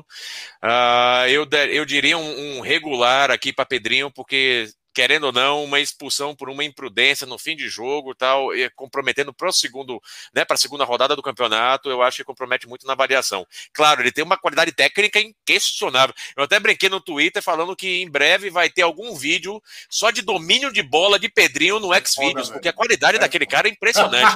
mas foi, mas foi, mas eu diria um é, porque é pornográfico a qualidade de, ligado, de, de, de, bola de Pedrinho. Mas o, o, o, eu, eu iria de regular. E você, Ferret, Pedrinho, regular, médio, ou regular, bom ou ruim? Partindo do princípio que eu já vi Pedrinho jogar muito melhor e sei que ele pode jogar muito melhor que hoje, é, vou dar regular, porque ele tem um potencial para jogar muito mais. Não acho que foi mal, né? Ele foi bem em muitos lances, mas para dar bom, sabendo que ele pode mais, eu vou ficar com o regular. Vou no regular pelo mesmo critério de Emerson Ferretti. Agora, mesmo assim, para mim, foi o segundo melhor jogador do Vitória em campo. É... Gabriel Bispo. Mal. Muito Também mal. Não gostei, não. Também não gostei Muito mal. É, no, é, a saída de bola burocrática, recompondo mal, marcando mal, deixando espaço. Funcionando mal, é, é Aliás, tanto ele quanto o João Pedro foram partidas muito semelhantes. Mal defensivamente, mal ofensivamente. Foi. Parece que há uma, uma. Apesar deles já estarem jogando já há algum tempo, já estarem jogando desde o início da temporada, né? Muitas vezes jogaram juntos e tudo, mas parece que ainda o posicionamento dos dois, um com o outro, ainda não. Pelo menos o jogo de hoje foi todo desencontrado. Foi, foi. Não, foi não, não ficou eficaz para o time, efetivo para o time. Não ajudou, só atrapalhou. Atrapalhou muito, tanto ofensivamente é, quanto é. defensivamente, porque não conseguia Rapaz, liberar espaço para a transição para o ataque e não recompõe, não estavam recompondo bem defensivamente. Foi realmente sofrível os dois hoje. É, Dudu faz muita falta nesse meio de campo, né? É, é o não. Dudu ele não marca muito bem, né? Ele, ele, e ele não, é. Dudu tão... é segundo, né? Mas Dudu é segundo, é o cara para clarear, começar ele, a Ele sempre jogou com a 10, né? Ele sempre jogou com a 10. Só que ele é um 10 mais clássico, ele não tem tanta velocidade, ele, ele não tem. qualidade no passe. Passe longo, Fenomenal. principalmente, né? Ele... da média, o Dudu. Tanto é, o passe longo dele é sacanagem. É, é. quanto longo, é. Mas um Vamos dia, lá, um dia eu, eu, teria que fazer um vídeo só com análise tática de Dudu em campo para poder provar para todo mundo por que, que joga Bolota, Rua Nascimento ou qualquer outro e não ele. Pode então, fazer, então, apresente aqui no próximo tá pós-jogo Linha Alta, no Linha Alta Debate. É, João Pedro, médio, muito, bom ou ruim? Muito mal. mal. Muito mal. Para mim, ele e Gabriel Brito, os dois piores em campo. Os dois piores em campo. Pelo mesmo motivo de Gabriel Bispo que eu coloquei aqui, mal na transição ofensiva, mal na transição defensiva. A pior batia, que... batia sim, sim, a cabeça o tempo inteiro, batiam cabeça os dois o tempo inteiro. Uh, foi, foi, muito ruim a participação dos dois hoje no jogo. Vamos lá, depois a gente analisa quem entrou no lugar. Okay. Vamos, então vamos, vamos analisar logo quem entrou no lugar agora. E Fernando Neto, né? Que entrou. Pouco tempo. Voltando Ou já dá para analisar. Sem jogar, né, tentou fazer o que ele sabe, né, que é rodar bastante, participar do jogo. tentou fazer o que ele sabe. Eu sempre penso que é meter a bola no pé do adversário com uma qualidade impressionante. Vamos lá. Ele roda muito. Olha, mas Fernando Neto é o, é o que a gente chamava aqui, Emerson, antigamente. Eu não sei se você alcançou essa época, Gabriel Galo certamente, porque foi criado aqui. É o Armandinho, né? É aquele cara que passa o pé bonito em cima da bola, que tem uma pose que parece que vai fazer, mas não sai do lugar e não decide zorra nenhuma. É só Rapaz, ele, mesmo. Ele tem um passe perfeito para o volante adversário que é realmente impressionante, cara. É, é, é uma qualidade inacreditável. me enganou, viu? Me enganou na série do ano, do ano retrasado, quando jogava pelo Paraná. E me enganou nos primeiros jogos do, pelo Vitória, que ele foi bem, mas não deu sequência. É, Soares. Foi. Foi o Gerson Magrão. Nossa, eu esperava muito mais. Ah, esse, esse, esse é o meu orgulho. De desde que esse camarada foi. Ele e Júnior Viçosa. Foi, o quanto eu cornetei esses dois, era não, não dava para acreditar naqueles dois no Vitória, não. Pelo ah, deixa essa assombração lá, mas. É, de, vamos, é, falar desse cara, é, de, deixa os mortos pra lá, falar é, até de Alisson hoje no Twitter, mas é, deixa os mortos, vamos embora. Né? Contra o Vitória, né? Tá, tá no, no Brasil de Pelotas? Não. Ele está no time da Série B, é o Júnior Viçosa. Júnior Viçosa. É, é, tomara que jogue contra o Vitória, né? Que vai ser reforço, para ver se paga tudo que, que não fez aqui. Bruno Oliveira entrou no lugar de Soares. Jogou 20 minutos. É, apresentou pouco, já estava um Vitória cansado e. Olha, esse, esse aí é o banco do Bahia, viu, Emerson? Esse banco Oi? do Vitória, pelo A gente já reclama é, do banco do Bahia, esse banco do Bahia. Também, vamos, não vamos, o, o garoto, né? Estreou hoje, jogou 20 minutos, já pegou um final de jogo com vitória também já quase no atacando. A gente não pode é, firmar uma posição em relação a ele por conta do jogo de hoje. A gente tem que observar é, mais. Não dá, é muito. Nem o Guilherme é. também, que é muito jovem. Hoje não foi bem, mas foi uma, foi uma estreia. Vamos dar tempo para ele Perfeito. aparecer jogar Perfeito. mais, né? David. Muito mal. Eu, o David hoje jogar mais, mais também, deve jogar mais. Depois de David, Samuel. Regular para mim. Então, ó, então, David foi ruim, né? David foi mal. É.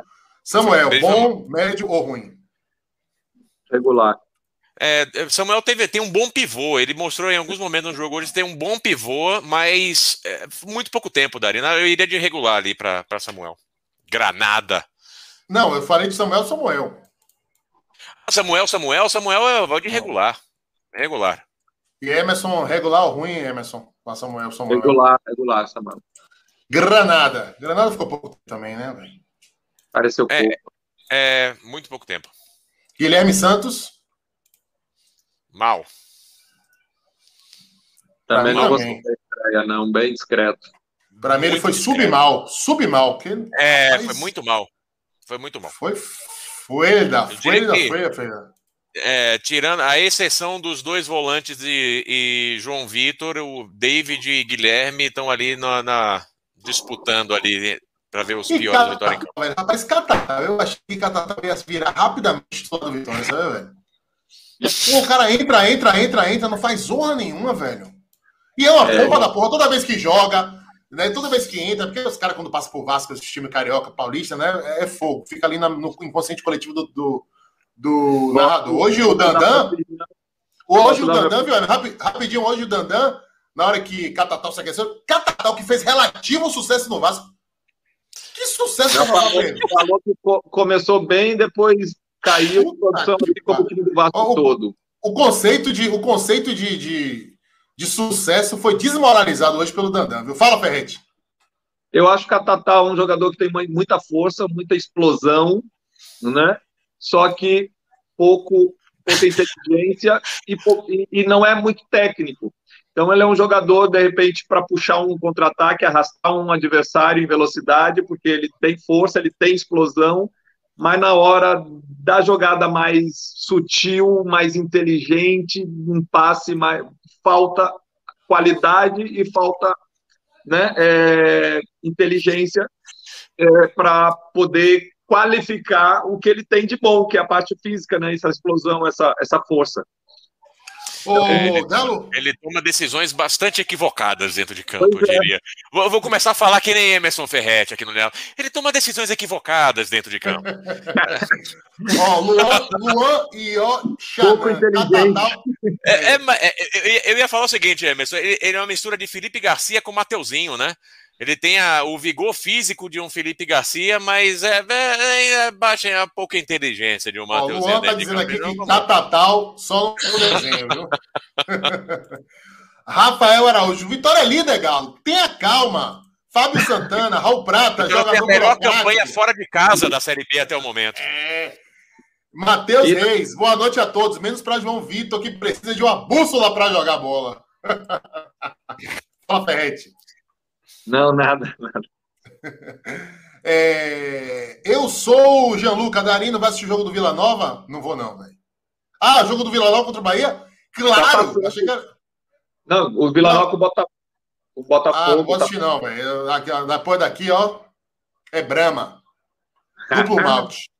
Emerson, já acabaram as suas aí, Tá parceiro? rolando agora, tá rolando agora. Vida Nova e Botafogo, ze... glorioso 0 a 0 É, boa sorte, viu? Se quiser assistir, vá lá, porque eu não vou, não. E também já não. Aí, também... também não vou, vou torcer muito aqui mentalmente para o meu amigo Hélio dos Anjos, mas depois de, depois de ter que engolir na minha sexta-feira de tiragosto, Vitória e Guarani, Guarani e Vitória, a minha dose de Série B para sexta-feira já foi cumprida, viu, gente?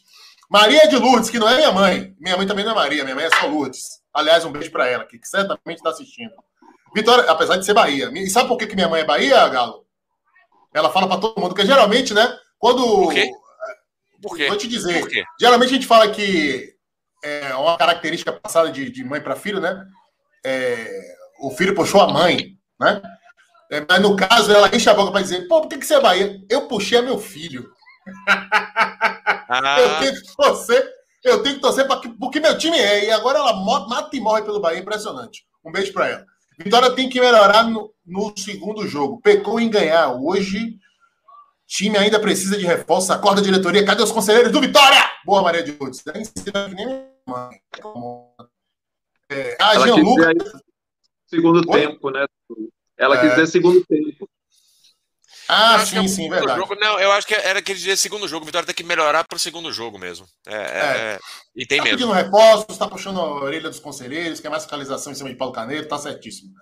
Gianluca fala da Alemanha. Aqui na Alemanha eles fazem isso até hoje. Até nas ligas amadoras tem as notas da semana. Mas aqui no Linha Alta, Emerson não quer fazer. E nem Galo. E aqui é democracia. Eu perdi por 2x1. Um. Vocês viram que eu tentei. Henrique é, Rodrigues. É porque eu já Chagas... vi oh, oh, desculpa, é que eu já vi tanto isso na minha, na, na minha carreira, né? Pessoas que não, não, não, não têm condição nenhuma dando nota para quem jogou, né? Quer dizer, e aí muita gente que lia o jornal acreditava que fulano foi bem ou foi mal pela nota e um cara que a gente não tem qualificação para poder estar tá dando a nota, não sabe nada de futebol, ouviu condicionava pelo, pelo rádio. O, o Ferretti, sabe o que é pior, Emerson? Sabe o que é pior? Isso condiciona a corneta, velho. E a perseguição aos jogadores em campo. Não, deixa eu comentar um negócio aqui. Aqui em São Paulo, teve a final do Campeonato Paulista, eu acho que foi de 2010 ou 2011, não vou lembrar qual ano. Teve o primeiro jogo da final e Neymar não jogou bem aquele primeiro jogo. Eu vi o jogo naquele, naqueles anos, todo mundo parava para ver o Santos jogar, né? Eu tava lá vendo o Santos e fica, porra, eu fiquei o jogo inteiro, rapaz, Neymar não tá bem hoje, errou passe, foi uma... Dia seguinte, aquela gloriosa resenha, né, segunda-feira, mesa redonda, perguntaram para algum sacrista na mesa, o cara, nossa, para mim Neymar mudou de patamar depois do jogo de ontem. Eu fico assim, que, que jogo que esse cara viu? Porque não foi o mesmo que eu vi, não foi o mesmo que ninguém viu aqui. E aí fica nessa onda, o cara lá na TV falando, mudou de patamar, final de Campeonato Paulista, o cara tinha sido campeão de Libertadores, campeão de Copa do Brasil, destruindo, jogando na porra toda, e vai falar um negócio desse. Enfim. Alô, não é só no rádio que, que o pessoal não acompanha, né? até, na, até quem vai na TV também não acompanha, ele não conseguia dizer absolutamente nada do jogo, e, e enfim, foi que o Santos ganhou a partida e foi em cima da, da vitória. Enfim. Alô, Aninha a melhor esmalteira, eu acho que é assim que fala. Esmalteira de Paripe, um beijo para você. Ligada no Linha Alta, assim como Edson Oliveira, perguntando cadê Zé Comé? Só tem fila da mãe. Náutico 1 a 0 time do meu queridíssimo amigo Hélio dos Anjos, campeão pernambucano. Tim Bives, começou bem, viu? É... Deixa eu ver onde em é que eu parei aqui. CSA, em cima do CSA. Deu, é, um... é, outro passando só para deixar o like. Obrigado, meu querido. É... Eu, Gianluca, aqui. A média de idade hoje foi de menos de 23 anos. Esse time não tem nenhuma base até agora, justamente por causa do Covid, porque todo jogo é um time novo. Esse ano é ainda mais propenso a contusões, provavelmente por conta do, do estreitamento, do imprensamento do, do calendário. Para encerrar nossa live de hoje, gente, Emerson e Galo, qual é o time ideal do Vitória para a sequência da Série B com as peças que estão disponíveis hoje. Entenda, as peças que estão no elenco. Eu não estou querendo saber quem está machucado, quem não está. Do que o elenco do Vitória tem hoje, qual seria o 11 ideal? Se tivesse todo mundo 100%. Vamos lá, deixa eu começar. Vou de Ronaldo, Ronaldo Raul Prata, Ronaldo Prata, Marcelo é, Wallace, Marcelo Wallace, é, Marcelo Wallace e Pedrinho. Essa zaga tá, tá definida. Eh, no meio campo, eu ainda acredito que Guilherme Rende possa ocupar a, a cabeça de área ali de volta. Eu ainda acho que João Pedro tem bola, mas eu, eu ia para um futebol mais leve, um futebol mais moleque. Colocaria Dudu e Gabriel Santiago. E aí na frente, Vico, Samuel e David.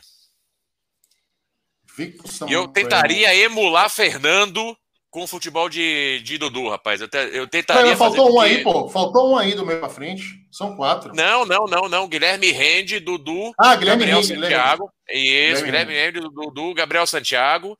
E aí, na frente, Vico, Samuel e David.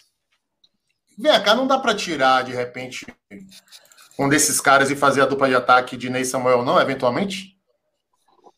Mas o Dinei ainda não tá no Vitória.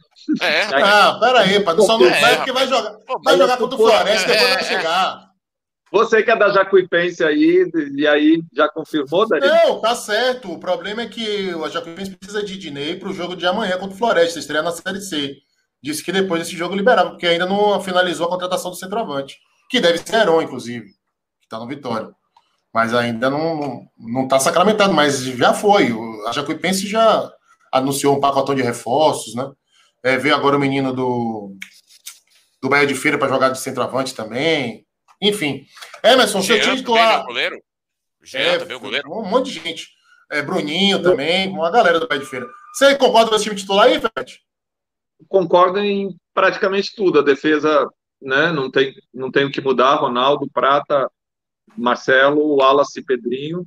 A minha única dúvida seria entre Guilherme Rende, que é um jogador assim que sinceramente, ainda não me convenceu, né? É, eu acho que ele ainda precisa mostrar mais para confirmar o que falam dele, né? Porque sempre foi tido como um grande jogador. Eu, eu acho que ele ainda não está nesse nível.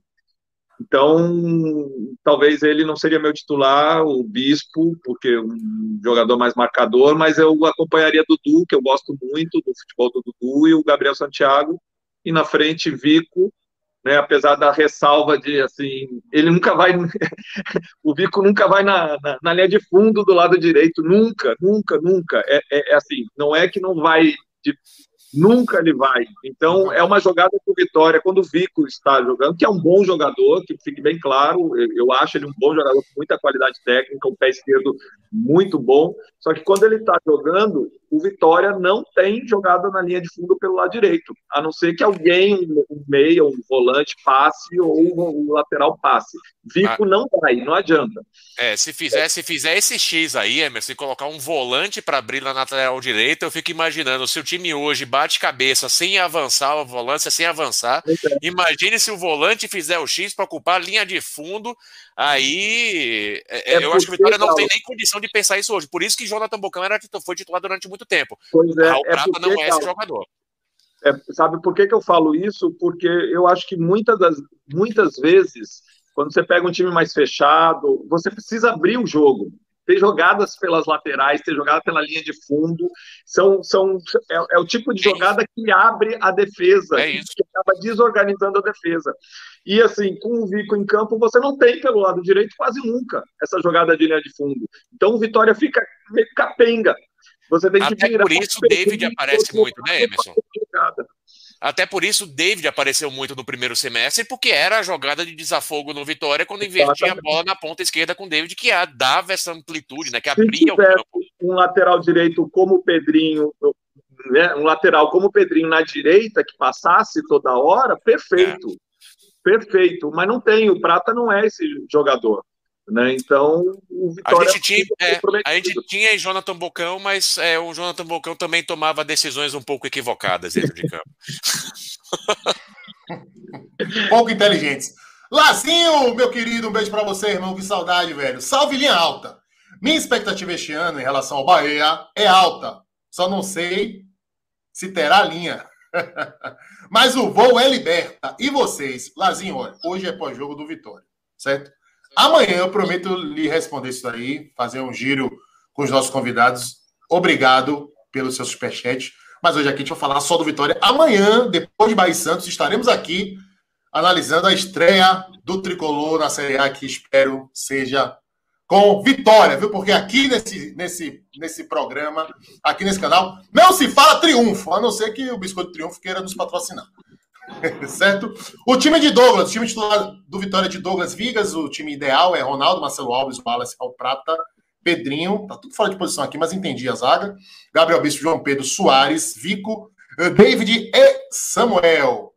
Eu acho que, apesar da oposição de Gabriel Galo, Dinezinho, velho de guerra, vai ajudar muito o Vitória na Série Muito.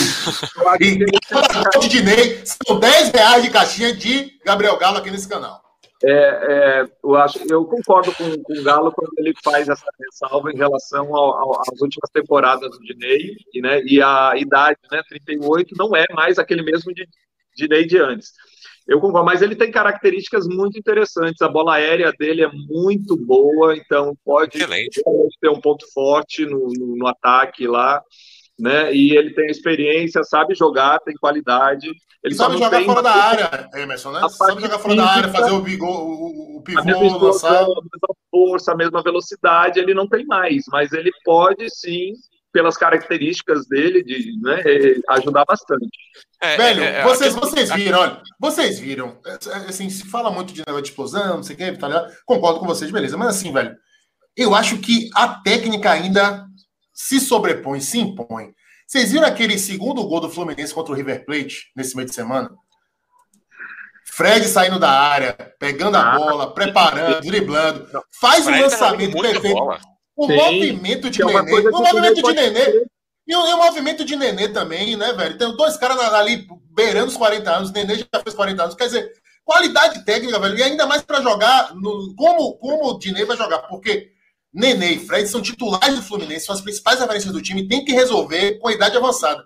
Dinei não vai entrar nesse contexto. Dinei vai ser um jogador para substituir Samuel eventualmente, para entrar em 15, 10 minutos finais de jogo, descansado aí, em relação aos outros jogadores. Então, acho que ele vai contribuir muito, porque ele tem muito, muita qualidade, velho. Isso não se esquece. E aí pô. você vê a diferença. Dinei é um jogador inteligente, a gente estava falando de inteligência há pouco tempo, né? Falamos sobre Catatal, que falta né? É, assim, inteligência de jogo, né? Eu nem conheço é. para poder, né? Não estou chamando, dizendo que, que a pessoa é, é, burra nem nada, que eu nem conheço, né? Mas inteligência de jogo, inteligência de estar tá ali dentro de campo, fazer leitura de jogada, tudo isso, a inteligência que um jogador precisa ter. O Dinei tem. Então ele, apesar da idade, aqui só melhora. Né? Então ele pode ajudar muito, fora a bola aérea e tudo.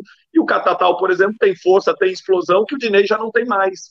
Mas falta esse. Então o, o, a inteligência do Dinei pode ajudar muito. Né? Porque ele vai acionar quem tem explosão, quem tem velocidade, aí pode acionar um catatal, pode acionar um, um, David, né? Então, pode ajudar sim. Eu acho um jogador interessante para o Vitória no grupo.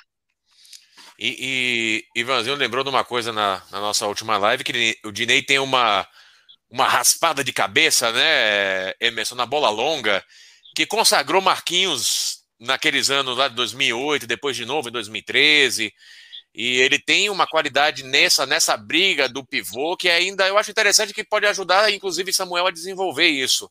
E Dinei, se pegar, por exemplo, o David entrando na diagonal né, pelo lado esquerdo, ou se for deslocado para o lado direito, enfim, uh, ele pode também ajudar a consagrar David nesses momentos aí. Tomara. Agora, tomara. O, Eu disse, Danilo, tomara. Sim, sim. Agora vamos. Tá, o povo está chegando aqui, aliás, viu? Deixe seu like, inscreva-se, ative o sininho, seja bem-vindo ao Linha Alto se você ainda não nos conhecia. Amanhã tem o jogo do Bahia assim que acabar. Bahia e Santos em Pituaço, a estreia do Bahia na Série do Campeonato Brasileiro. Agora, a gente a está falando muito né, sobre essa Vitória, não tem o meia central, tem várias alternativas. Não chegou a hora, velho, de é, Rodrigo adaptar o esquema às peças que ele tem? Porque, por exemplo, por que, que não fazer um 4-4-2, velho? Por que, que não botar, por exemplo, já que Vico não vai na linha de fundo, por que, que não colocar mais centralizado, por exemplo, é, Samuel para jogar com, com o David, David mais próximo da área, não tendo que se desgastar com a marca lateral, né? Enfim, apresentar uma alternativa, né? Porque esse 4-2-3-1 né, acaba que fica sempre capenga, fica sempre faltando alguma coisa. Darino, isso que você coloca é um, é um ponto importante. É, é, é, o esquema de preferência de Rodrigo é ter os pontas abertos, né? E eu acho que, assim, esse é um ponto importante, que é justamente o que faz com que Dudu não seja titular do Vitória hoje em dia. Porque o Vitória, nesse esquema de jogo, nesse 4-2-3-1 que você menciona, com os dois pontos abertos, precisa de alguém pelo meio que faça essa transição ofensiva com muita velocidade. Mas ninguém tem qualidade de fazer isso. Mas ninguém tem qualidade de fazer a função. Tinha Gabriel Santiago. É, tinha Gabriel Santiago que conseguiu desenvolver isso mais em Soares. Aí eu concordo com você. Talvez tivesse que treinar essa variação tática, porque olhando de fora, mas olhando de fora, olhando as peças que o Vitória tem, talvez se encaixe melhor. Eu vejo o Vitória, por exemplo, na formação que tem hoje, muito parecida com o Vitória de 2013, que o Vitória jogava com dois meias, com o Escudeiro e com o Renato Cajá, né, com dois volantes pelo meio que já tinha uma qualidade de passe, uma saída de passe melhor, mas você tinha dois meias abertos que tinham muita qualidade no passe, que é o que a gente enxerga hoje em Vico, que pode ser o que abre de um lado, e com o, o que faria o, lado de escudeiro do outro lado, pode ser um Dudu uh, deslocado, pode ser Soares caindo por ali, e, e circulando muito pelo meio, trocando de posição com os volantes eu entendo que essa variação para o 4-4-2 clássico deveria ser algo que o Vitória sim deveria tentar. Eu acho que as peças que o Vitória tem se encaixam melhor, inclusive, nesse esquema. Mas é, ainda, ainda, não, ainda não tentou efetivamente isso, né? O Rodrigo disse que estava preparando umas surpresas, né? Aqui Até agora, né? Até é, agora. Não, foi só o primeiro jogo, né, Darino? Ele é, claramente é o esquema de preferência dele mas é importante que ele tenha cartas na manga para mudar o jogo de acordo com que o jogo se apresenta e também de acordo com os adversários, né? Por exemplo, vai jogar o próximo jogo com tal time, pode mudar a, a formação do seu time, a característica, o sistema, para poder se adaptar para poder tirar melhor proveito do adversário que, que virá. Então, todo treinador precisa ter isso. Para ter isso, precisa ter características diferentes dentro do seu elenco. Jogadores com características diferentes, para poder ter essa variação tática. E até pela, pela forma como os volantes têm batido cabeça nessa transição, Emerson, até pelo posicionamento da equipe, eu acho que o 4-4-2 poderia ajudar a estabilizar um pouco melhor essas duas linhas de defesa, sabe? De, Deixá-las um pouquinho mais bem postadas na subida e na descida. Eu, eu, sei que, obviamente, no jogo tem muita variação de posicionamento. O Vitória ataca, né? Sobe no 3-2-5. Hoje saiu muito com dois zagueiros, uma saída de dois, uma saída de três, mas Uh, eu entendo que seria interessante o Vitória pelo menos testar essa opção. Eu sinto falta sim, e aí que bom que Darino trouxe essa, esse questionamento. Eu sinto falta de Vitória uh, testar um 4-4-2 em campo. Eu acho que precisa testar mais vezes isso. A tal da novidade tática, né? E meus amigos, e contra o Internacional, velho? Esse time aí, a, a cara que esse time apresentou, vai ser páreo para esse jogo da Copa do Brasil na próxima quinta-feira, velho. Lembrando que o Vitória tem esse jogo antes de encarar o Náutico em casa, sua estreia no Barradão, na Série B do Brasileirão, segunda-feira, dia 7 às 20 horas. Vai ser o melhor, o maior teste, né? Para esse time do Vitória. Não, até, o Emerson, os testes foram antes, velho. Agora é a Vera geral, parceiro. é, não é eu teste, tenho teste porque vai enfrentar. Até agora, os times mais qualificados que o Vitória enfrentou foram o Ceará e o Bahia. Bahia. Bahia. E assim, o Bahia venceu, o Ceará perdeu os dois jogos. Né? É, então, contra o Internacional vai ser o maior teste, até porque o time do Internacional é mais qualificado que o Ceará, mais qualificado que o Bahia. Né? Tem é, um grupo, um elenco mais forte, né? E, e o, o Inter já é, atingiu sua meta na Libertadores até então, fez o que tinha que fazer, classificou em primeiro. A Libertadores só volta daqui a um tempo, então não está tá dividido, com, principalmente com Libertadores, que é onde esses times dão prioridade. Então, é, vai estrear no Brasileiro no, no, final de semana e depois toda a atenção à Copa do Brasil, que é uma, é uma competição que o Inter só foi campeão uma vez e com certeza vai também se dedicar muito para a Copa do Brasil, né? Vai ser Gabriel um Galo. bem complicado e bem difícil para o Vitória. Olha, o jogo de, rapidinho, só fazer uma pergunta para você. A atuação de hoje, ela não mexeu em nada com a sua esperança em relação ao Inter ou ela diminuiu sua esperança? Olha, eu, eu, teria que ser um torcedor realmente muito fanático para ter uma esperança de que o Vitória uh, tem condições de fazer. Copa do Brasil é a Copa das Zebras. Copa do é, Brasil. A Copa das Zebras. Olha o River. Como eu comentei no Twitter, passado. Eu já, eu já vi o Vitória eliminar o Inter algumas vezes da Copa do Brasil. Claro, em outras épocas, 2018, Vitória, ambos estavam na Série A.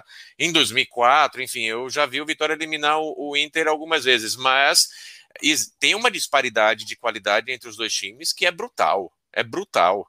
Uh, os espaços que o Vitória deixou hoje, por exemplo, nas pontas para o Guarani, um time com a qualidade do Inter teria muito mais facilidade de concluir em gol. Né? Colocar Yuri Alberto ali caindo, fazendo um pivô e abrindo isso nas laterais, o Vitória olha, tende a sofrer muito. Eu espero que o time consiga se postar lembrando o Bavi da Copa do Nordeste, lembrando aqueles primeiros 20 minutos contra o Ceará, e que a questão é se o time se manter disciplinado durante todo o jogo, né? de não deixar o foco fugir em algum momento. Uh, o Vitória vai precisar de muita disciplina tática para conseguir fazer frente para o Inter. O Inter é um time, foi vice-campeão brasileiro agora, uh, mais, é, enfim, perdeu a final do Campeonato Gaúcho para o Grêmio, mas passou de fase, conseguiu passar de fase em primeiro lugar na, na, Libertadores. É um time, é um time muito qualificado. Vai ser um, vai ser muito difícil. O Vitória é claramente o azarão nessa rodada. É o, é, tá jogando, aí é jogando sem pressão absolutamente nenhuma. Aí é o que eu sempre comento, tem que entrar para ganhar, mas vai, para mim tem que entrar absolutamente sem pressão. O jogo vai ser todo para o Inter em teoria. Claro, pode mudar tudo, pode mudar tudo. Mas eu acho que é muito difícil o Vitória conseguir passar de fase ali. É, agora, os próximos quatro jogos do Vitória, né, contando Copa do Brasil, vão ser no Barradão, né? Vitória Internacional, Vitória e Náutico. Depois tem depois... o Inter e Vitória lá. E depois tem Vitória e Operário aqui. É... Oh, quero saber dos dois, né? Vitória tem tido muita dificuldade de fazer prevalecer a força do de campo, se impor em casa. Né? Acho que é uma sequência prioritária para tentar afastar essa má impressão e para ganhar sustância, como dizem aqui os mais antigos da Bahia. E, e, superar esse, esse ranço que tem sido e bem no Barradão. O Vitória perdeu a classificação do Campeonato Baiano na sequência de jogos no Barradão. É, eu, eu, acho também que o momento atual, né, com os estádios vazios, equilibra muito, né? E isso estatisticamente está comprovado. É, desde que começou a pandemia, houve uma, uma melhora de performance dos times visitantes, né? Porque realmente é, o torcedor no estádio é, é ajuda ajuda para o bem e para o mal. Também às vezes desestabiliza o, o seu próprio time, né? O time mandante né? Dependente, começa a vaiar e tudo, pode até tirar a tranquilidade do time, eh, do seu time. Mas, eh, na maioria dos casos, o torcedor, a pressão incentiva e o time da casa cresce.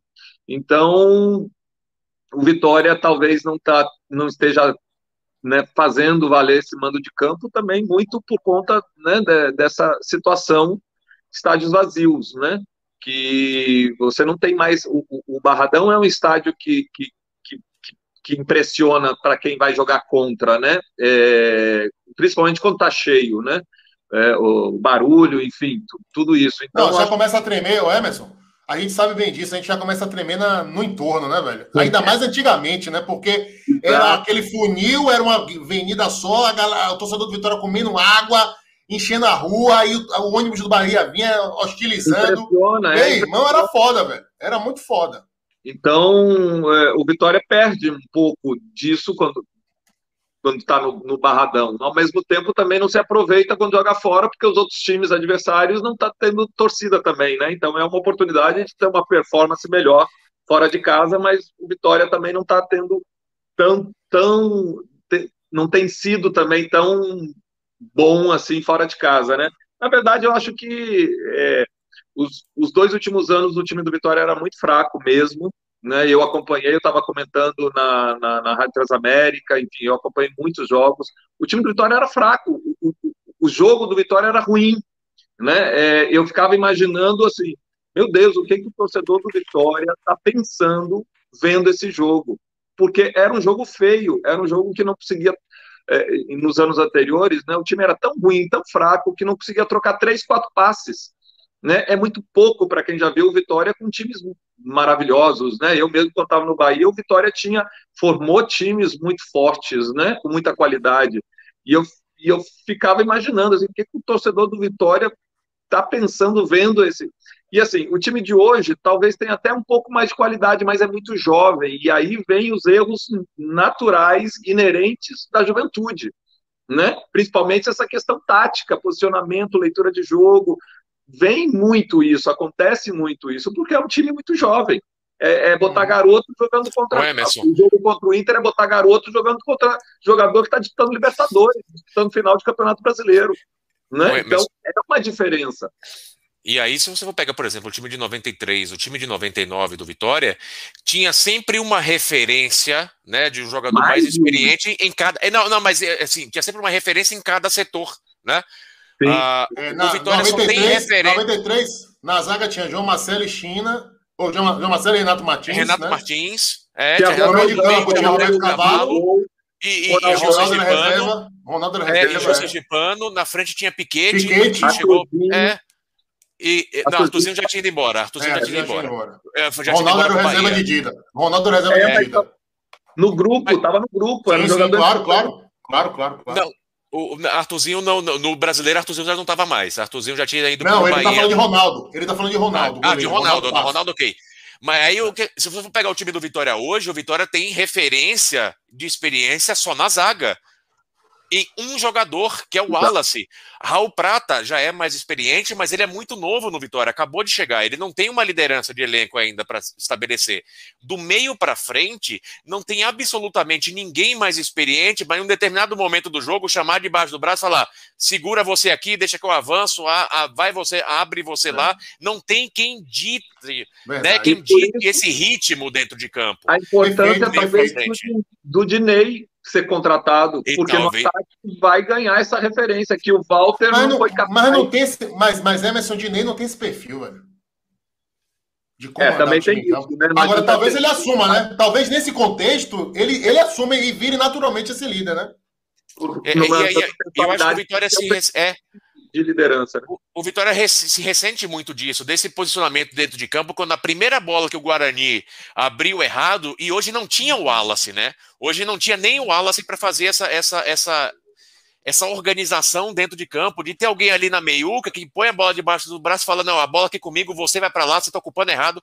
O Vitória sente falta de ter alguém mais experiente que Verdade. seja o maestro do time em campo. Não, e Historicamente, sua... times muito jovens precisam de jogador experiente em cada área do campo, em cada, né, em cada, em cada área do. O Vitória sente falta disso. Não, isso que você falou é, é fundamental, porque esse, principalmente o time de 93, ele entra para a história como é o time da base, é, tá garotada, foi para cima, não sei o quê. Mas não era um time tão da base assim, né? Ele tinha muita gente cascuda naquele time. O meio de campo era praticamente só cascudo, né? Você tinha Gil, Roberto Cavalo, né? E aí Paulo Zidório. Aí do Paulo meio Zidório. Frente, não, mas do meio pra frente só tinham dois meninos, que eram Alex e Paulo. Paulo Zidório e Alex. Porque Claudinho também já era rodado, né? Claudinho, centroavante. Já, é, não era, não era um jogador assim, de muita fama, nem de muita carreira, mas já era, mas era bastante rodado. rodado. Piquete é. tinha acabado de ser vice-campeão brasileiro pelo Botafogo um ano antes. Isso, isso. Né? Gil Sergipano foi campeão brasileiro pelo Bahia. Roberto Cavalo já tinha uma carreira. Claudinho. Foi é campeão o... da Copa do Brasil pelo Criciúma. Então você já tinha, você tinha gente de peso ali segurando a bronca. Né? Claudinho, para mim, é o artilheiro mais enganoso de, de campanha assim memorável, né? Porque ele foi artilheiro daquele time com 11 gols, se não me engano, 10 ou 11 gols. Foram 10 ele fez em quatro jogos. Em quatro é, jogos. Só, em três é, jogos ele, fez, três, três jogos ele fez três gols. É isso. um desses é jogos, isso. viu, Galo? Eu, foi contra o Remo. E eu tava lá no, no, na Fonte Nova. Eu ia. Ah, vamos lá, ó, eu quero, antes de encerrar, quero ler aqui os comentários pertinentes de Tainá Tavares, nossa participação feminina, tão rara aqui, mas tão importante que uh, a gente vai valorizar aqui. Eu vou ler todos os comentários dela. Ao meu ver, o Vitória ah, tem que jogar na formação 3-5-2, porque eu acho que o meio do Vitória tem mais qualidade do que alguns. Aí aqui ela complementa, ó. Para os livres. Ih, rapaz, não entendi essa parte não. Mas aqui ela volta, ó. O Vitória tem que jogar por uma bola, jogo na retranca. Deixa o Inter à vontade, tentar fazer um golzinho no contra-ataque. Agora o contra-ataque tem que funcionar muito melhor do que hoje, né? porque o contra-ataque do Vitória hoje inexistiu. Lembra do Corinthians na última rodada, segurou o Inter e quase fez um gol para segurar o jogo, né? Aquele jogo que foi 0x0 e acabou dando título ao Flamengo. Bom, senhores, eu acho que por hoje foi massa, né? Uma hora e quase 40 de live. Eu acho que a gente dissecou bem essa estreia do Vitória na Série B do Brasileirão. E amanhã tem mais linha alta logo após o jogo do Bahia contra o Santos. E segunda-feira tem o Linha Alta Debate, tradicionalmente às 8. Meus amigos, boa noite para vocês. Tainá Tavares, muito obrigado. A todos vocês que se gostaram, deixem o like. Se não gostaram, também deixem o dislike, que ajuda no engajamento. Mas o importante é compartilhar o Linha Alta com seus amigos e se inscrever e ativar as notificações. Ativa o sininho aí, ajuda o Linha Alta. Se tiver uma grana sobrando também, ajuda a gente também a financiar a nossa cachaça. Faça um super like meus amigos, é isso, né? Posso ir tomar minha duplo malte? Tá liberado. Jantar também, né? Vamos comer alguma coisa. Valeu. Beijo, senhores. Sextou. Até amanhã. Sextou, valeu, graças valeu, a Deus. Emerson. Bom final de semana, boa sexta para todos. Até amanhã. Tchau, tchau. tchau.